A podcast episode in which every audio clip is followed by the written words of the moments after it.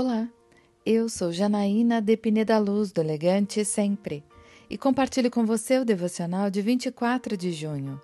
Odeio o mal. Busquem o bem, não o mal, para que tenham vida. Então o Senhor, o Deus dos exércitos, estará com vocês, conforme vocês afirmam. Odeiem o mal, amem o bem estabeleçam a justiça nos tribunais, talvez o Senhor, o Deus dos exércitos, tenha misericórdia do remanescente de José. Amós capítulo 5, versículos 14 e 15. A caminhada com Cristo é repleta de escolhas diárias, e nossas escolhas devem sempre visar o bem. Mais do que isso, devemos fugir da aparência do mal, como bem orientou o apóstolo Paulo nas cartas aos Tessalonicenses. Assim como o profeta Amós, Paulo também recomenda que os crentes privem-se de todo tipo de mal. É interessante perceber a ênfase no todo, isso é, quando o assunto é o mal, não há qualquer exceção.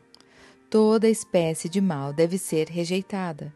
Devemos evitar tudo que tenha aparência de pecado, que conduza ou se aproxime ao pecado. O que não se refreia das aparências do pecado, o que não elimina as ocasiões de pecar e não evita as tentações nem a aproximação ao pecado, não se manterá por muito tempo sem pecar. Como orientou Tiago, irmão de Jesus. Portanto, submetam-se a Deus, resistam ao diabo, e ele fugirá de vocês. Aproximem-se de Deus, e ele se aproximará de vocês. Pecadores, limpem as mãos.